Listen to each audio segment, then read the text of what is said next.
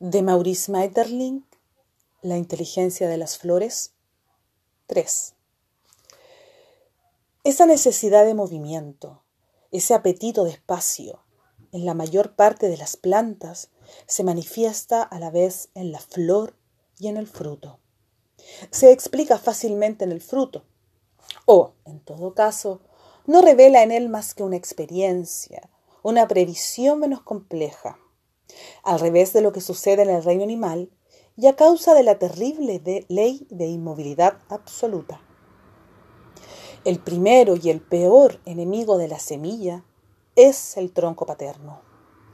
Nos encontramos en un mundo extraño, en que los padres, incapaces de cambiar de sitio, saben que están condenados a matar de hambre o a ahogar a sus vástagos.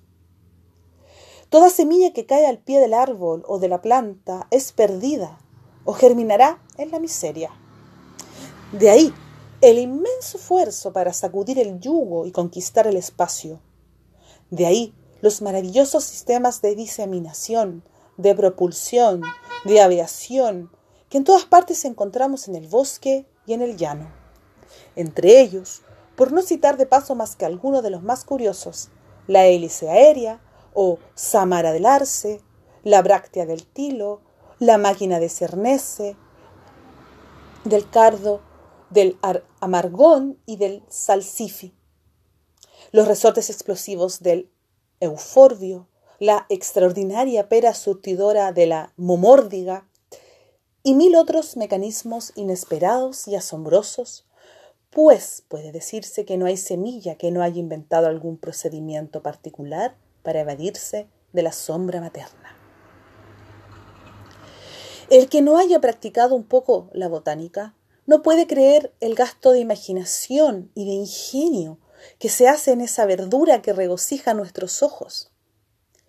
Mirad, por ejemplo, la bonita olla de semilla de la anagálide roja, las cinco válvulas de la balsamina, las cinco cápsulas con disparador del geranio, etc. No dejéis de examinar, si tenéis ocasión de hacerlo, la vulgar cabeza de adormidera que se encuentra en todas las herboristerías. Hay en esa buena cabeza una, una prudencia y una previsión digna de los mayores elogios. Se sabe que encierra millares de semillitas negras sumamente pequeñas. Se trata de diseminar esa semilla lo más hábilmente y lo más lejos posible.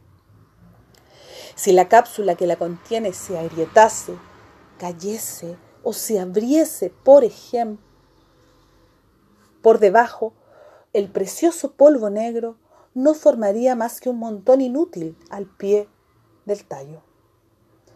Pero no puede salir sino por aberturas practicadas encima de la cáscara.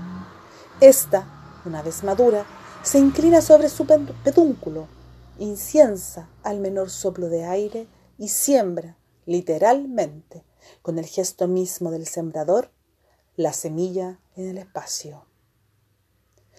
Hablaré de las semillas que prevén su diseminación por los pájaros y que para tentarlos se acurrucan como el muérdago, el enebro, el cerval, etc. En el fondo de un envoltorio azucarado hay ahí tal razonamiento tal inteligencia de las causas finales, que no se atreve uno a insistir por temor de renovar los cándidos errores de Bernardino de Saint-Pierre. Sin embargo, los hechos no se explican de otra manera. El, el envoltorio azucarado es tan inútil para la semilla como el néctar que atrae a las abejas lo es para la flor. El pájaro se come el fruto porque es dulce y se traga al mismo tiempo la semilla que es indigestible. El pájaro vuela y devuelve poco después, tal como la recibió, la semilla desembarazada de su vaina y dispuesta a germinar lejos de los peligros del lugar natal.